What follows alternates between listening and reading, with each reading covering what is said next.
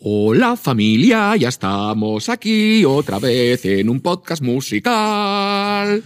Duda. Duda. ¿Cómo? ¿Qué te pasa, Samantha? Eh, Marica. Así no podemos mantener una comedia musical. ya, Dios, eh, perdona. Nada, es nada. que no he ensayado, Jordi. No pasa nada, ya, pasa nada. y no he calentado la voz, me falta un propóleo. Aquí que tú eres la cantante y yo soy aquí la mamarracha. Te muestra, ponlo, ponlo otra vez. Estamos en un episodio musical. Qué ganas de que vengan los invitados y calles la boca. Pues entonces, di lo que dices siempre antes de empezar. Mari Carmen. Dale al play.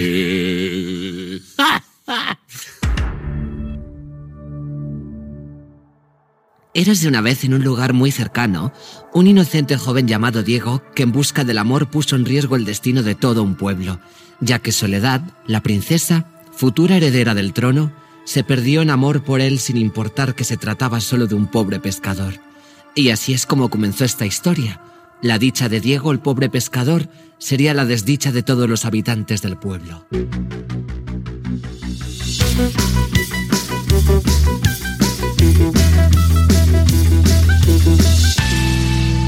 Bueno, pues arrancamos con un diálogo de, de Érase una vez, pero ya no, la nueva comedia musical de Netflix, protagonizada, ojo que voy a dar los nombres, Sebastián Yatra, Nia Correa, Mónica Maranillo, Rosy de Palma, Asier Echandía, Mariola Fuentes, Iciar Castro, Daniela Vega y Mariana Treviño. Vaya, vaya, vaya, vaya, casting más maravilloso. Y creada por el grandísimo Manolo Caro, que ya conocemos de la Casa de las Flores, y alguien tiene que morir, entre otras, que está aquí hoy con nosotras, que ha venido a divertirse junto a una chica Amiga. que ya es asidua del programa, que ya viene otra vez.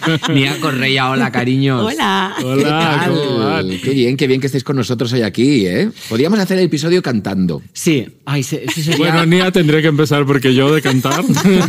sería divertido, pero también creo que sería muy tedioso, porque Sería a, mí hay una parte de los musicales que me estresa, pero bueno, ya hablaremos, Ya hablaremos del tema. más adelante de eso. De momento, enhorabuena por la serie, se ha estrenado ya hace unas semanas, habrá alguien eh, que no la haya visto, por si acaso avisamos de que vamos a hacer spoilers, porque Aviso. normalmente nuestras dinámicas es como un poco ambiguo, jugar al te digo algo pero no, pero ya estamos hartas. Aquí hay spoilers, y si no quieres sí, spoilers, pues te ves las cosas, ¿vale? Entonces, ¿qué nos Para- podéis para contar? esto y vete la serie si no te la has visto y luego vuelves. Sí, para esto te ves todas las temporadas de todo lo que hablamos y vuelves a ver el programa. Eso. ¿Qué nos puedes contar sobre eso una vez, pero ya no? Bueno, les puedo contar que es una locura, es lo más este, bizarro que se me ha ocurrido y me ha pasado por la cabeza. Pero yo, en verdad, con todo lo que está pasando y la crisis sanitaria, bueno, y ahora una guerra. Cuando lo hicimos había una crisis sanitaria y ahora hay una guerra también. Entonces, este, lo que queríamos era pasarlo bien, disfrutar y hicimos este cuento, anticuento de hadas, ¿no? Y, y bueno, ahí está, Yo para que, lo disfruten. Creo que lo más interesante es que es un anticuento, un anticuento. que la gente, quien no lo haya visto, que la vea porque se, lo va, se va a divertir, que vayan con la mente muy abierta, que es una serie, claro, que decimos musical, no es un musical como tal.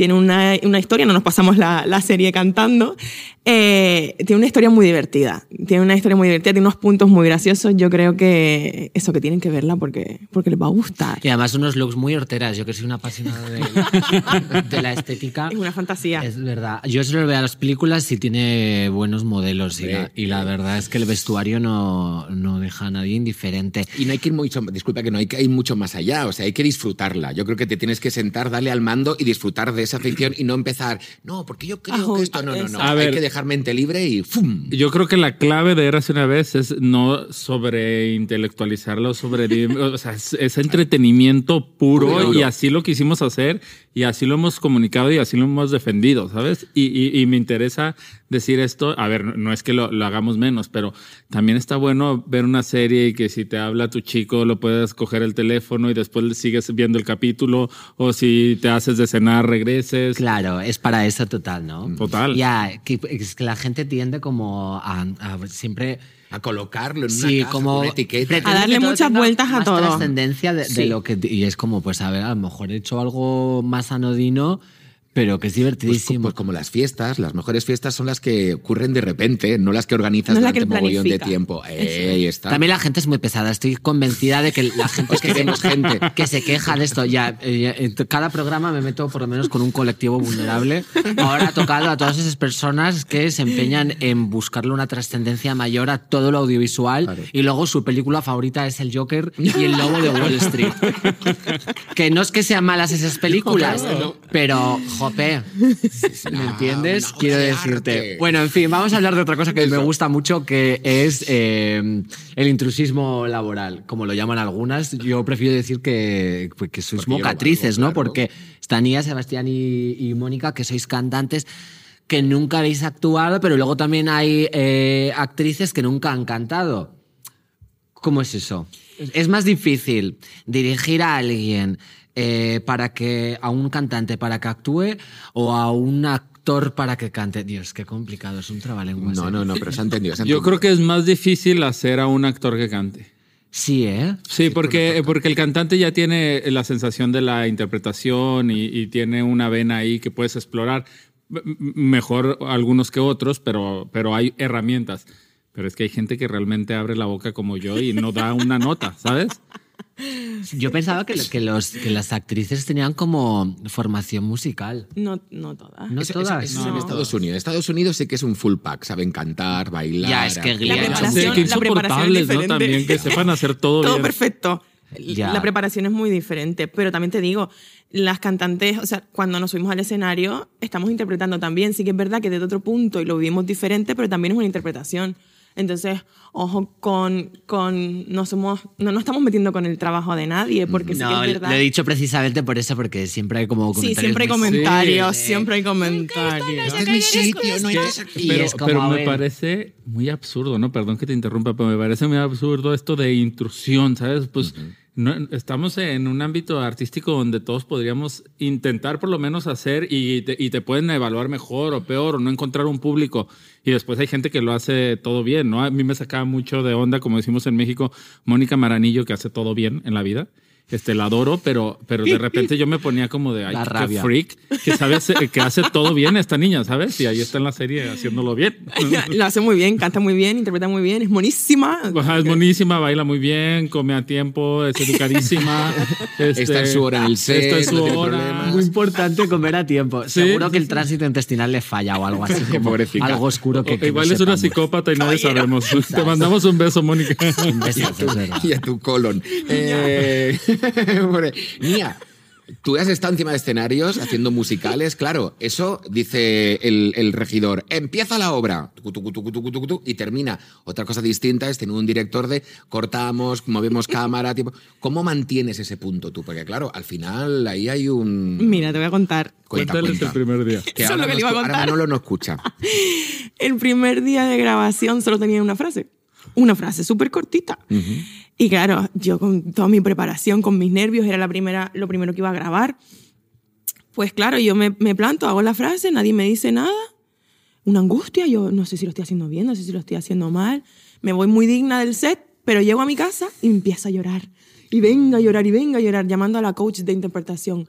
Carola, yo esto no es para mí, ya a mí Manolo no me ha dicho nada, eso es que lo he hecho mal. Me dijo, Nia, te quedan dos meses de rodaje, relájate porque no lo vas a disfrutar. Si no te dice nada es que está bien. Claro, pero yo no, el feedback cuando canto es diferente porque tienes al público, sientes la vibra, es diferente. sí. Claro, yo veía que Manolo no me decía nada, yo decía, me quedan dos días aquí, me van a echar. me voy para mi casa que me echan. Se me acaba el cuento. Total. Y, a- y acabé el rodaje, y acabé el rodaje eh, llorando de alegría, de lo bien que me lo había pasado y de cómo disfruté la experiencia. Ya, es verdad. Y además, claro, cuando estás eh, eh, en, en una performance, en un espectáculo, la gente está en calidad de espectadora, entonces se deja más llevar como por las emociones, pero en un rodaje la gente está tan estresada.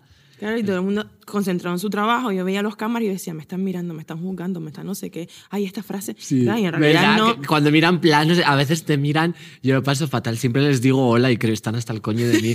Pero porque siento como la necesidad de decir algo porque a lo mejor te están mirando para ver cómo te da la luz Y tú pienso, pensando que están mirando. Claro. digo, tengo Yo, un yo moco de estas fijo cosas es lo que más admiro de los actores, porque, porque aparte de que la técnica, el aprenderse, meterse en la papel, él muchas veces lo dicen, hermano, te pagan por esperar muchas veces en las películas, porque es tanto tiempo de espera para mejor grabar algo poquito que tú tienes que estar con... Y en ese momento tú no puedes fallar. O sea, en ese momento lo tienes que dar todo, porque hay lluvia, el cámara, la cinta gasta dinero. La luz un- va. Sí, todo el mundo está eh, eh, esperando que lo hagas bien. Claro. Yo, eh, a mí me- eso me impresiona de cómo tienen que tener tripa, ¿no? Y aguantar y, y de repente te das cuenta que a veces eso que te generó tanta tensión ni queda en edición, ¿sabes?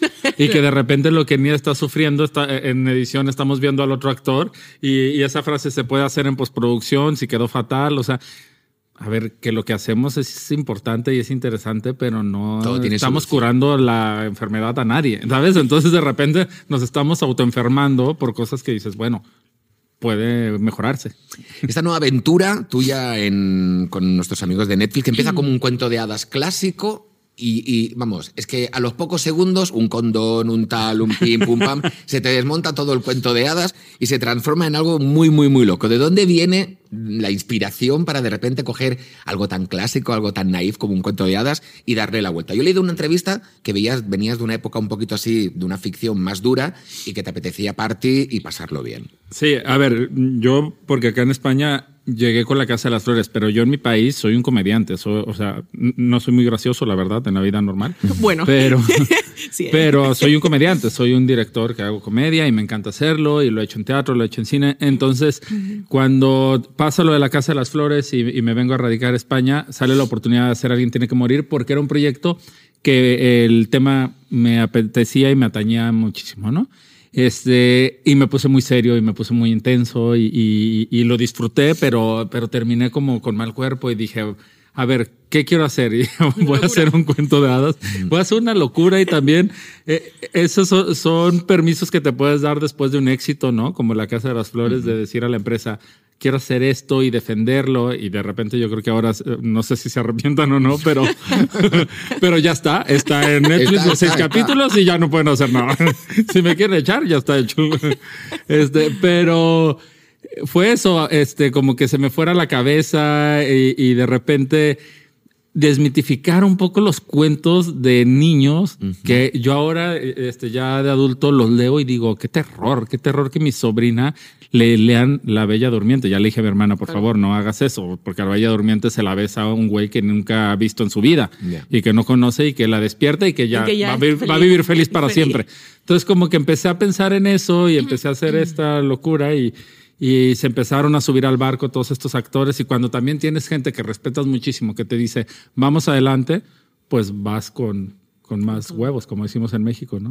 Claro, se nota que hay muy buen rollo, pero te diré que los cuentos de hadas tradicionales ahora, pues porque eh, han venido pues ciertas eh, multinacionales o han pasado de boca a boca por traer filtros, las editoriales también lo han hecho un poco más como para niños más naif, pero los cuentos originales de, de los hermanos Grimm eran terroríficos. A la Villa Durmiente en el cuento original, por ejemplo, el chico la viola ¿Eh? Se va y él no se casa con él. Entonces ella se embaraza y pare, un- pare- pare ¿no? gemelos y del cuentos- dolor del parto se despierta del sueño eterno. ¿Pero qué cuentos hay en la Te lo biblioteca de juro. Magaluf? Y la, la caperucita roja era una analogía de tener la menstruación, porque es una niña pequeña que lleva la capucha roja porque ya tiene la regla y se va al bosque a ver a su abuela y la madre dice, cuidado con el lobo, el lobo son los tíos guarros que la acechaban. Sí, necesito 30 segundos Entonces, para que los, los cuentos tradicionales son súper raros. Y a la Cenicienta, por ejemplo, a la... No, en Blancanieves a la madrastra la matan poniéndole unos zapatos de hierro y riendo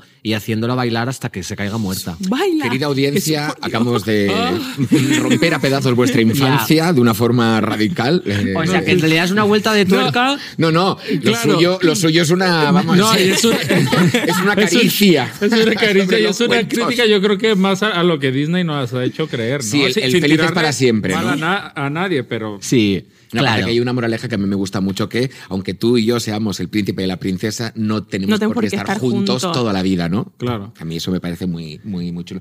Y la banda sonora de tu vida, porque las canciones, es cierto que no es un musical, porque podríamos decir que un musical es algo que más cantan que hablan, ¿no?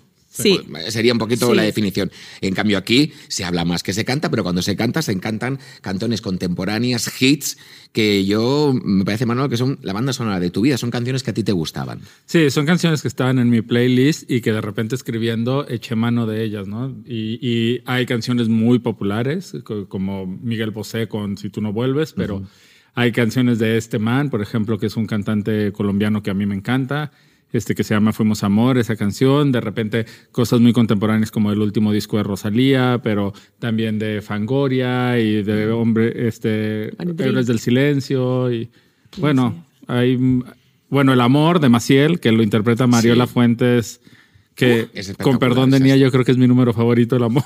Bueno, ya está, me voy. Hasta luego. Hasta luego, hasta luego. Pero ese momento en el que estás escribiendo y una canción encaja perfectamente como el zapato, bueno, el zapato de la cenicienta, ahora me da miedo decirlo. zapato porque no. hirviendo de la zapato. Cenicienta, bueno. Ese zapato no. A- alguna- algunas encajaron como el zapato hirviendo de los Cenicienta. Pero como tú como creador, cuando ves que esa canción encaja y aparte puedes dividir el texto y dárselo a distintos personajes y crear un diálogo, ahí hay un momento como de euforia interna, ¿no? Que dices, qué bien.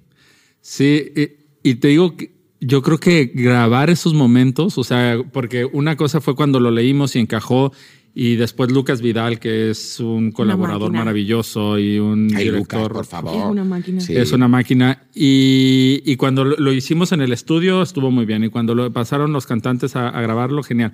Pero grabarlo era muy divertido porque era como hacer un videoclip, con- pero eh, eh, con, con tiempo y con toda esa producción que ya tenía la serie y ese castillo. Entonces era una gozadera. Yo creo que fue lo que más disfrutamos, grabar los Sí. musicales. Que a ver, que también había unos que decía, ¿esto cómo va a montar? Hay una anécdota, Eduardo Casanova, que es un amigo muy querido, estábamos en, en la alberca y él ve- venía a hacer un cameo porque hace un cameo en la serie, eh, en la alberca en Salamanca, este, grabando un número musical y volteé y me dice, no vas a salir bien de esta. Me dice, me te adoro, pero de esta no te recuperas. Claro, es que de ser como grabar una secuencia de, de acción, de una guerra o de un ataque, ¿no? Que dices, bueno, grabo mucho y luego voy a edición y a ver qué sale. y a todo ver qué esto, sale, ¿no? sí. A mí me parece que han quedado bastante bien, Sí. ¿no? Eh, encajadas en cada momento. Y lo, y lo guay de la serie, que, que al no ser musical como, como tal, eh, de repente te lleva a... Estás, viendo un texto a lo mejor un poco más intenso y te meten una canción y es como... Bueno, claro, yo lo estoy contando como, como alguien que la ha hecho con mucho cariño, entonces, claro, tengo mi percepción. Pero yo creo que si la ves de fuera, pues es eso, ¿no? Que como que te saca de, de la historia y de repente tienes música y... Porque hay gente que ve musicales y es como... Uf, qué tostón, todo, ¿no? Es que mira, mira, has abierto un melón. Has abierto un melón. Claro. Porque claro, hay gente que, hay los musicales, pero luego escuchan música y se aprenden las canciones de memoria. Entonces, ¿qué es lo que creéis vosotros que echa para atrás del mundo musical? que es- yo creo que lo que echa para atrás es que es todo canción y que la gente también quiere un poco de... De texto. claro. Sí. Y yo que como respiro. A ver. Hace todo el rato ahí como...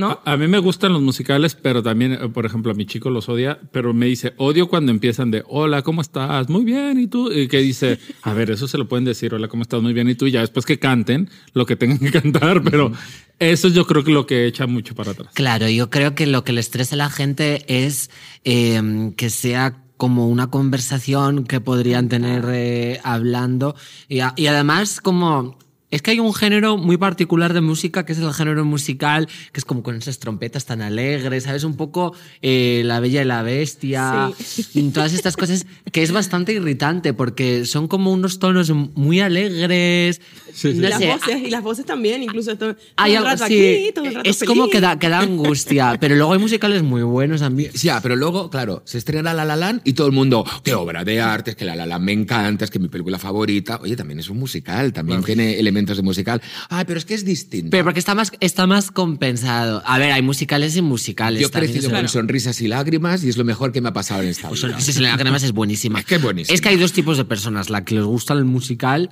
O sea, o lo, o lo amas o, lo de- o lo detestas. Yo me encontré muy poca gente que diga, "Ah, bueno, me- a- alguno me gusta. O, es, O te gustan o no te gustan. Efectivamente.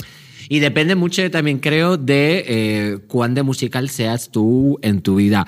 Yo a veces me pongo los cascos y voy por la calle y, y siento como que estoy eh, siendo el main character y encarnando mi propia película. Total. ¿A vosotros nos pasa eso? Sí, sí, Sí, no claro. pasa. Hombre, que es y ahora con el momento mascarillas que hemos podido hacer lipstick, lip sync, lip sync de estos, eh, o sea, para la gente que es como yo, o sea, cantar y hacer como que cantas. Playback. Y vas haciendo playback y, Y vas nadie se da cuenta, nadie se da cuenta, y O tu sea, cara. es que eso es maravilloso. Y yo, Ya, ya, y debe pensar, o sea, ¿por qué gesticula tanto con, con las cejas? Y no es para tan ciertos momentos estar escuchando música y hay un momento como de paso de baile y yo no me puedo reprimir. Yo estoy en el supermercado y tengo que hacer pasito, pasito, pasito, pasito, pasito, pasito. Porque es imposible, no lo puedo. O sea, me encantaría que la vida fuera un musical. Vosotros os apuntáis al plan, os gustaría que os despertases y de repente la panadera te dijera ¡Bonjour! ¡Bonjour!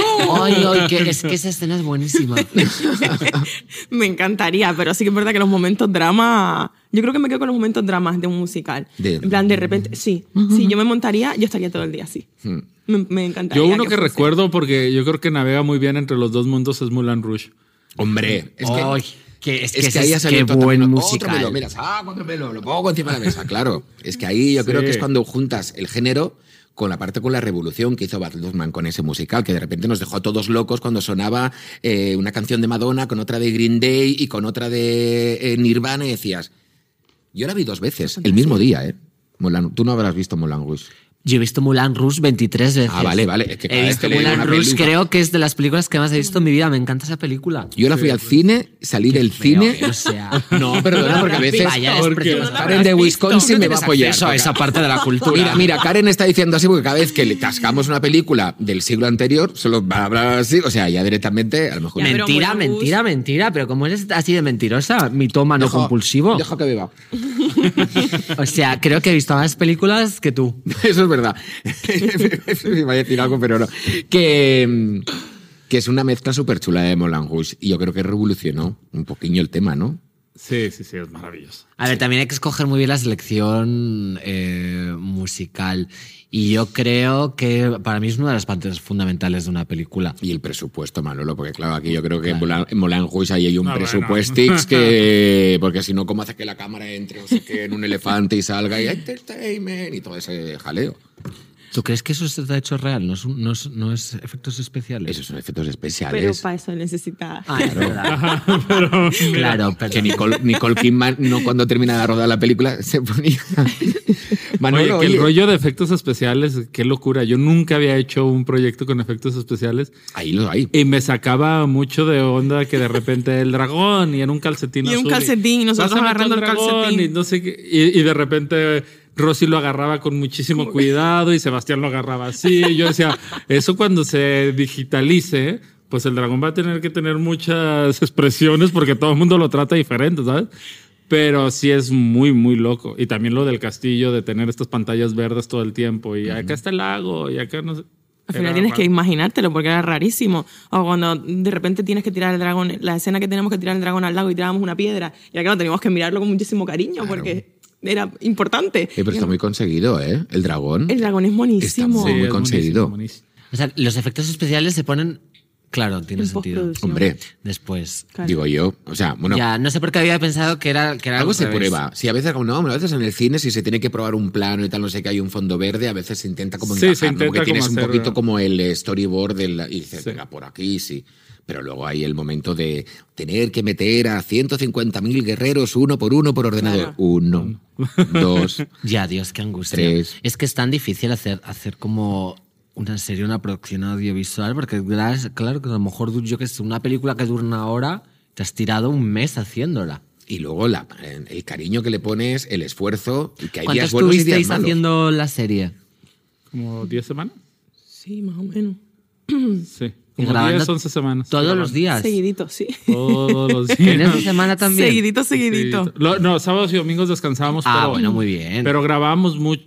Fue un rodaje muy difícil porque un día era en Salamanca, otro día era en Aranjuez, otro día era en este, Manzanares el Real. Entonces, de repente viajábamos mucho en carretera y eso cansa En mucho. fantasía era un campamento. Sí. Estuvimos 10 días en Salamanca y aquello fue, qué divertido. Así, ¿Estabais con bungalows? Estábamos Sí. como en un hotel allí todos juntos. Nos hemos puesto una fiesta ese fin de semana. Inolvidable, porque aparte era como la pandemia en su Eres mayor burbuja, expresión grupo y- estábamos en burbuja de que todo el mundo estábamos negativos. Entonces de repente vimos que teníamos sábado y domingo libre y fue de no, esto no se puede dejar pasar. Claro, oye, Bueno. pues qué ventaja más grande, ¿no? Sí, sí. Hombre, yo creo que es una forma de afrontar un rodaje como un, como dices, como un campamento, ¿no? Y sobre campamento. todo cuando hay actores que ya llevan muchos rodajes a sus espaldas y otros que a lo mejor no tenéis tanto, tanta experiencia, pues al final es los monitores mayores con los, los nuevos alumnos, ¿no? Sí. Ahora Te cuento cómo hacer la secuencia. Pues, pues esto pasó, ¿eh? Claro. ¿Verdad? Yo con Asier, que he grabado mm, bastantes escenas, claro, él veía que a lo mejor alguna frase en la intención no estaba o me costaba un poco más llegar o, y me decía, haz esto así. O, o piensa, o dímelo. O me decía, dímelo, dímelo sin, sin estar grabando. Me, me ayudó muchísimo. Yo, la primera escena que grabé fue la que salí llorando y la segunda grabé con él y fue como, esto es otra cosa. Está solucionado. Esto es otra cosa. Es solo contestarle a lo que me está diciendo. Fue muy Ya, qué nervios y qué vértigo enfrentarse por primera vez a algo. Yo extraño un poco eso. E- Esas cosas como de juntarse todo el mundo. Sí. Y gente como que no sean tus amigas, es porque todo el mundo a lo mejor va de excursión con tus amigas. Pero cuando recuerdo el instituto que íbamos de colonias o, o de viaje, y además, porque claro, era una clase era juntar a gente que no tenía nada que ver unas con otras y que seguramente si no estuvieras en ese contexto jamás os habríais hecho amigas. Y de repente como pasároslo súper bien. O Sí. sea, creo que es la única vez que he estado con heterosexuales en toda mi vida haciendo algo. Haciendo algo. Haciendo sí, aparte algo. de, de, hoy nos dormimos, esta noche. Yo era lo típico que decían, hoy no se duerme, hoy no se duerme. Y yo a las 10 de la noche ya, Ya estaba frito. de la emoción de verdad, esta noche va a ser. uy". A las 10 de la noche. Oye, sin abandonar el tema del musical y de Eras una vez, pero ya no, las canciones marcan. Y las canciones yo creo que son, para mí son como cápsulas del tiempo en el que metes unos recuerdos y de repente esa canción la escuchas años después y te traslada directamente a ese momento. ¿Qué opináis vosotros sobre eso? ¿Las canciones os han marcado momentos de vuestra vida? ¿Las tenéis a fuego? Uf, yo tengo clarísimo, por ejemplo, no sé si aquí se escuchó mucho, pero si no te hubieras ido de Claro, Marco Antonio Solís. Eh, yo recuerdo que yo tenía, cuando salió y tu mamá también, no sé, tendría 15 años Uh. y estaba viviendo en el extranjero y era como muy loco porque de repente era una película que yo no podía ver en el cine porque era para mayores de edad, pero hablaba de mi país de, este, y estaba haciendo un exitazo. Entonces me colé en el cine y esa canción siempre que la escucho me genera unas ganas de llorar, una nostalgia. Y, y a mí me gusta mucho el significado de la nostalgia, ¿no? De, de que algo bueno te ha pasado en la vida y ahora le echas de menos. Y esa canción por eso la metí en Érase una vez, porque decía, tengo que tener un recuerdo mío de, de algo muy particular.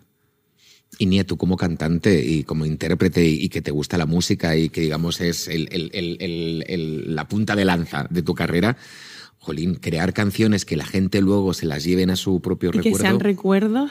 Para mí creo que eso es lo más bonito. O sea, a mí me pasa. eh, Tengo un montón de canciones que me, que me llevan a, a momentos de mi vida, algunos más felices que otros. Pero, pero eso que tengo las canciones como que, que les guardo eso, mucho amor. Y me pasa con, con La Bien Querida, con la Dinamita, Ajá, que sí. la hicimos en la, en la serie. Esa canción la cantó una compañera mía en Operación Triunfo, Mayalen, chica sobresalto, que cuando la escuché, porque yo no había escuchado esa canción y dije, wow, qué canción más bonita. Y encima, en el momento en que la cantó ella en, en el programa, eh, teníamos los- los- las emociones a, a- a full, estábamos ya en un punto del programa en el que estábamos como muy, había mucha tensión. Y cuando me tocó hacerla en la serie, me llevó a ese momento y, le- y esa canción la tengo, no sé, la tengo como, pues mucho cariño le tengo a esa canción. Total. Y para el casting que me hizo Manolo también tuve que cantar esa canción. Entonces Uh. como que ya la tengo ahí, que es una de mis canciones. Ya se ha quedado como una de mis canciones. Ya, qué ¿Tú, envidia que lo tienes tengáis alguna tan canción claro. ahí? Pues te iba a decir que no lo sé. Seguro que sí. Ya, eh, a ver, yo me esfuerzo en tener como canciones, pero claro, no, no son como... Pero a ver, no tiene que ser intenso, puede ser alguna canción que ser alegría lleve por un- escucharla o... También hay que decir que ella es de Magaluf, entonces ahí se mezcla, o sea, se mezclan muchos conceptos, claro. Hay que se verdad, quite el top de, Juan. Magán, me gustaba un montón. Y me re- es verdad, me recuerdo un verano que me lo pasé muy bien. Claro. No, ¿y cómo se llama? Jerusalema también me, me gusta. mucho. Jerusalema. Dios, mis canciones son lo peor. No, pero hay- alguna habrá. Eh, pero es, es que No me ocurre como que de repente eh, haya sido casual, porque lo vuestro es muy genuino y es como súper bonito, en plan de, venga, pues de repente descubro esta canción. Yo a lo mejor me dejaba a un chico que ni siquiera era mi novio y me, y me decía, venga, pues voy a ponerme una canción de ruptura. Y a llorar. Y no, no, no, y buscaba, me pasaba una tarde buscando canciones, analizando la letra y digo, ni está el estribillo, no habla mucho de lo que me ha pasado a mí. Hasta que encontraba una, os lo juro. Y de hecho encontré una de Jennifer López que habla de que eh, un tío la trata fatal y se pone unos Louboutins. Love, love don't cause a thing, esa. No, Ah. es, es una que yo creo que no sé si es una unreleased o que no la ha sacado o algo así, porque yo no la conocía. y la encontré en YouTube y me la ponía. Y era graciosísima porque, claro, ella es como que tiene sufre de desamor, está tristísima, un tío la ha tratado fatal, de repente se viste guapa, sale con, con todo su glamour. Y yo escuchaba eso y era un chico que ni me había tratado fatal, ni me había novio, ni era dejado. tu novio. Eh, no ni era mi novio, habíamos estado dos semanas y yo pensaba, Dios mío, tengo que tener una canción de ruptura, o sea, no me puedo permitir esto. Mira, Me acuerdo de, de- de jovencito, lo típico, ¿no? Ligas el viernes y el sábado rompes, ¿no? Era un poquito, esa era la dinámica. Y ahí venía el, ay, es que no me hacen caso, no sé qué. Me iba a casa mi amigo Manolo, que vivía ahí por Mariano de Cavia y siempre estaba haciendo gazpacho, no me contéis el por qué, pero siempre estaba ahí, típico amigo de la mancha con su meh. Y un día me dice, déjate de tonterías, vete a la cama y ponte este disco. Claro, me puso Naturaleza Muerta de Fangoria, que todas las canciones son como disparos totales contra la otra persona. Y bueno, fue una cosa que yo directamente me pasa con eso y luego también cuando estoy muy triste me pongo La boda de Muriel, que es mi película favorita. ¡Ay, qué bonita! Y entonces me, me- me- me devuelve, pero te lo juro, en el momento que tuve una ruptura de estas chungas, chungas, yo no me podía. ¿No os pasa el síndrome este de la cama vacía? Que no puedes dormir en la misma cama porque. mm, eh, mm, bueno, a mí me pasa. Y yo me quedaba en el sofá y entonces lo que me ponía era la boda de Muriel todas las noches y con la boda de Muriel me iba a dormir. Y ¿Habéis visto la boda de Muriel? Yo no lo he visto. No, es, pues, es como oh, una película muy chula es de, una- Collette y, y es de- las primeras películas australianas y es mucho. Sí. Bueno, oye, em, a mí de, de- de- de la serie, eh, de Eras una vez viéndola y disfrutando, hay algo que me encanta, que es que tú de repente puedes parar un episodio, pueden pasar dos semanas, una semana, y vuelves a engancharte. Eso a la hora de crear un, un clímax de ficción, ¿cómo se hace, mano? Porque hay que, hay que tener Bueno, no ha herramientas. Pasado tanto del estreno, entonces igual y ya la dejaste de... No, no, no, yo me la vi del tirón, pero Igual ya que- abandonaste el Mira, proyecto. no, no me la vi del tirón, tengo que ser sincero. Vi tres capítulos y luego tuve que parar, porque los vi el, el domingo, tuve que parar y luego tú, tú, y, y- y me enganché otra vez a la, a la trama, no me... Pues te digo que justo me me pasó en una entrevista que el, que el periodista me decía, cuando, ya cuando terminó la entrevista, me dice, yo te voy a decir algo que a lo mejor te lo vas a tomar súper mal, pero yo te lo digo como un halago porque me dice, tenía tanto tiempo de que me mandan tantas series y eso, que las ves y empiezas, eh, eh, te pueden gustar o no, pero siempre tienen esta sensación como dejarte en tensión, en Sí, tensión, en arriba. Y me dice, esta era una gozadera, así de que de repente me llama mi mamá, ah, mamá, ¿cómo estás? No sé qué. Ve, terminé de ver, me daba hambre, iba a cocinar y me dijo, y me la eché en un fin de semana, pero desde otro lugar. Y yo digo, también qué, qué, válido eso, ¿sabes?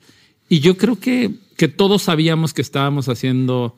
Me acabo de encontrar a Rosy de Palma y me decía, Rosy, creo que la clave de Eras una vez es que todos sabíamos que estábamos haciendo la misma tipo de serie. O sea, na- nadie estaba este, en otra bola, ¿sabes? O sea, como que todo el mundo decíamos, esto es una locura, hay que pasarlo bien, hay que disfrutarlo como tal, hay que reírnos, hay que hacer nuestra cara este, que nos está pidiendo el personaje. Y de repente había ataques de risa de que teníamos que parar porque, por ejemplo, Mariana Treviño, este, la grande. colega Ojo, es mexicana, que- Qué grande. y es, es, es como un moped, por o sea, detrás, puede hacer 2500 caras por segundo y de repente veía a Nia que viéndolas es así de corte y Es que, "Ja, es es que no puedo. Esa bien. mujer es muy fuerte. muy bien. Claro, tú la ves. Es que claro, está haciendo un personaje, entonces mm, nos ves a todos fuera y somos una persona. Pero es que luego los ves mm, interpretando y son otras. Y claro, y tú flipando. O sea, yo me quedaba flipando, igual con Rosy. Yo veía a Rosy y yo decía, ¿cómo le puede salir así? O sea, ¿cómo? Es como que ya es intrínseco, es, es suyo, es como le estaba, era un, era un guion, pero era suyo. Entonces, claro, a mí eso me, me causaba Hombre, es que hasta de respeto y todo, ¿no? Y decía, Hombre. que cómo lo llevan por la mano y no, no, y saben- admiración y decir, de- ¿sabes lo que estás haciendo? Y que ¿Con quién hubiera, que hubiera buen rollo, ¿no? Nia? Eso, eso ayudó mucho porque yo he estado en rodajes donde no, no hay buen rollo, ¿sabes?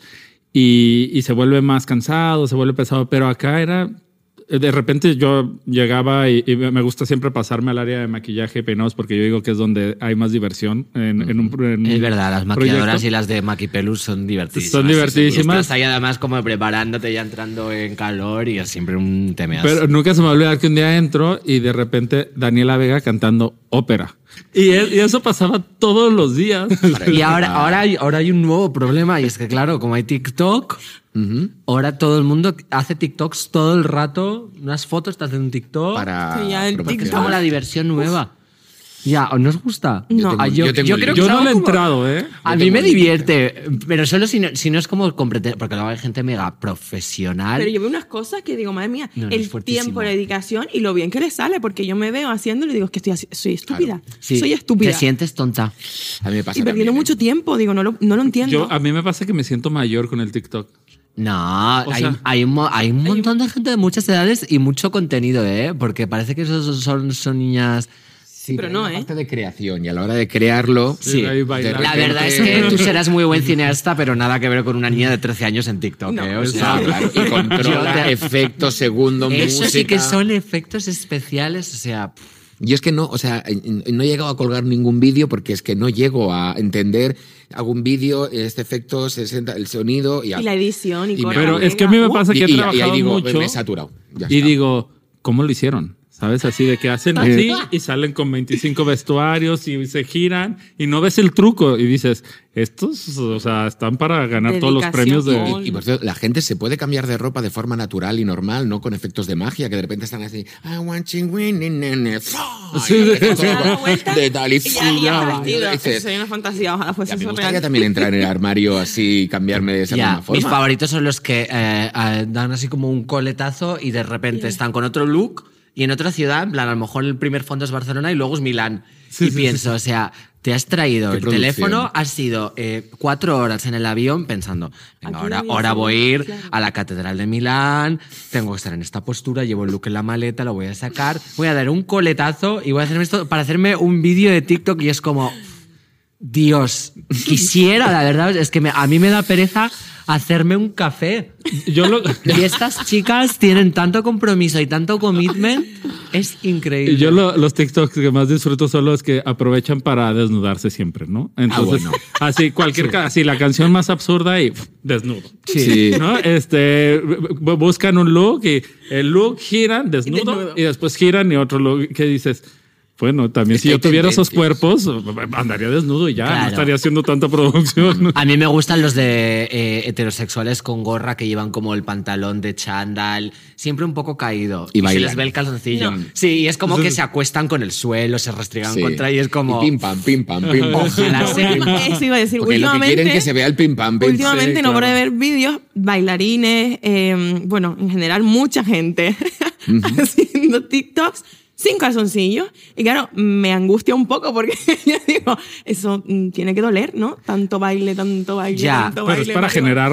Claro, Ay, es para- Bueno, yo me hago stories en la cocina y cuando yo estoy tres horas en la cocina gritando y fingiendo que hablo con todos los muebles de mi casa, soy consciente de que en el salón está mi compañero de piso impasible, sin hacer nada, escuchando todo eso y me hace gracia saber qué piensa. Yo cuando veo a estos niños, claro, me imagino como ¿Cómo que- qué que estará haciendo su madre.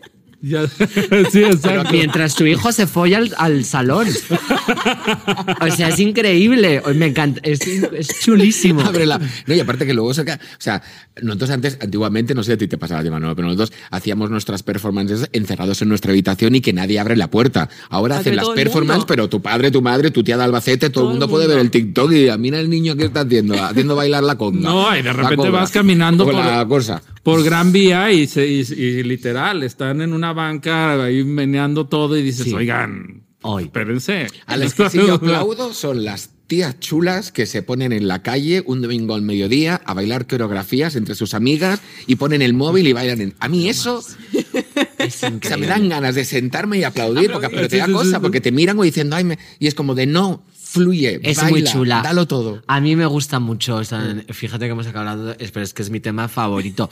Porque, claro, a- es, es como que ya Bueno, a ver, es verdad que también intentas ser guapa y hay muchos TikToks de belleza, pero en realidad lo que mola es como que todo el mundo comparta la experiencia universal de ponerte a bailar con tus amigas, hacer la tonta, subirlo y que la gente lo vea y que eso te guste. A mí lo que me pasa con estas cosas es que, por ejemplo, mira que uno es comunicador y habla y tal, no sé qué, pero yo de repente estar en mi casa, coger un móvil y decir, hola, buenas. eh, eh, Y al momento digo, ay, ¿qué hago? Tal, no sé qué, Me y ya no lo subo. Me sientes estúpida. Sí. a mí me pasa. Yo, yo, claro, después me pongo a cantar encima del escenario y no me da Y no esa angustia. cosa. Pero es que yo me veo hablando de mi vida y, de, y digo, ¿pero qué estás haciendo?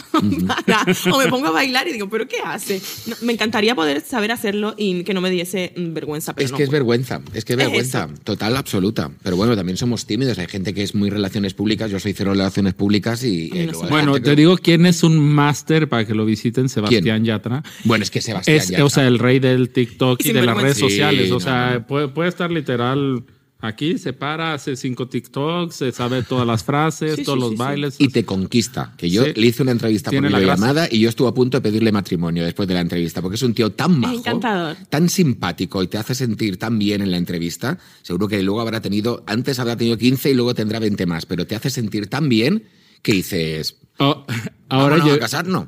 llevé a mi, so- a mi sobrina de 14 años a un show de Sebastián. Después del show, un cansancio eso, y yo, bueno, vamos a que lo salude. Y mi sobrina, la más imprudente del mundo, ¿no? Dice, ¿podemos hacer juntos un TikTok? Así del, del éxito de hace cinco años, se lo sabía Sebastián, así, ¿de, de cuál quieres? No, de este. Ah, sí, ese va. Va, acción. Y lo hizo como si lo, o sea, es- tiene gente, una ¿sabes? habilidad y, y, a ver, una gracia, porque no es lo mismo que haga eso Sebastián a que lo haga yo. Bueno, pero también hay que quitarse. Con vergüenza no se va a ningún lado. Y o tienes morro o te vas para tu casa. Está Por claro cierto, el club de fans de Sebastián Yatra y todos los aficionados de Sebastián deben darte las gracias porque la verdad que mucho vestuario no le has puesto durante de toda la serie. O Oye, sea, nunca me, me he autocensurado y, y a lo mejor eso no está muy bien porque podría haber hecho otras cosas diferentes. Pero la escena de Nia y Sebastián teniendo sexo, Caballero. no es que me haya autocensurado, es que hubo un momento en que yo vi el material y dije, o sea, pensé en mi mamá, así como los niños de TikTok no piensan en su mamá, ¿sabes? yo dije, mi mamá no puede ver esto, ¿sabes? Es- Mi abuela es- te da las gracias ahora mismo. no- nos dejamos ir durísimo en esa escena. Hacía tanto frío, era noche y dijimos, lo vamos a hacer solamente una vez. Y que. ¿Pues uf, contó? ¿Pues fuimos contó? Vamos, que yo estaba como... Ya, una guarrada máxima Sí, o qué. Pero- sí, pero- eso es pero- lo que sentía. Pero luego lo ves y dices, ay, no, está bonito. Esto es hacer el amor, está bonito. Bueno, es que, a ver, una guarrada máxima es preciosa. A mí, por ejemplo, la canción de Cardi B, de Me pide leche y en la boca se la doy, bebí no te apeches, me parece preciosa. O sea, es, de verdad, no, no es ironía, es una, me parece una letra muy bonita porque que hay más romántico que tragarse el esperma de alguien. Bueno, y ha, ha sido un placer estar con todos vosotros en este podcast. Eh, como si esto fuera un musical, ahora se van a caer las pantallas, existirá una fuente gigante, 57 bailarinas eh, con, con una sonrisa perfecta, se van a tirar al agua y toda la piscina llena de esperma. Eh, bueno, para que esté... Oye, eso está muy bueno, ¿eh? Mira, es ideas, muy chula. ideas. No sé yo si el esperma es bueno para vez. nadar, ¿eh? también te lo digo yo. Puede ser un poquito de... Es bueno para todo. Para Buenísimo. la cara, para... el Es buenísimo. cutis, para puti. Qué, qué bien el castellano, ¿eh? tiene un montón de eufemismos para poder decir guarradas, pero que suenes como incluso culta y elevada, ¿no? Mira, aparte- Esperma. Es que. pff, Hemos dado de todo en este podcast. Sí. Información, musical, contenido, es, en fin, todo lo que tiene que ser. Manolo y Nia, mil millones de gracias por haber estado con nosotros. eh, por muchas más locuras, Manolo. Tú deja llevar la mente a donde tú quieras, que nosotros te vamos a acompañar y lo seguiremos disfrutando. ¿eh? Muchísimas gracias, así será. Gracias. Y Nia, a ti te vemos triunfando encima de los escenarios. Bueno, has estado en, hace nada en un fantástico programa de televisión, así que muchos éxitos. Muchas gracias. Y mucho esperma para ti, Samantha. Hombre, y para todos los demás. Eh, para todos los demás, sí, oye. no, no. O sea, Vamos a repartir. Podría Todo ser para como las discotecas de Ibiza, un megatron pero de esperma. Aquí en el justo. programa. Todo para mí. Yo me lo quedo todo, chicas, no pasa nada. Y ahora, para, Ay, Dios mío. para nuestras, nuestras fans adictas a, al esperma. ¡Seguís ahí! ¡Ay, mira! Es musical. Claro.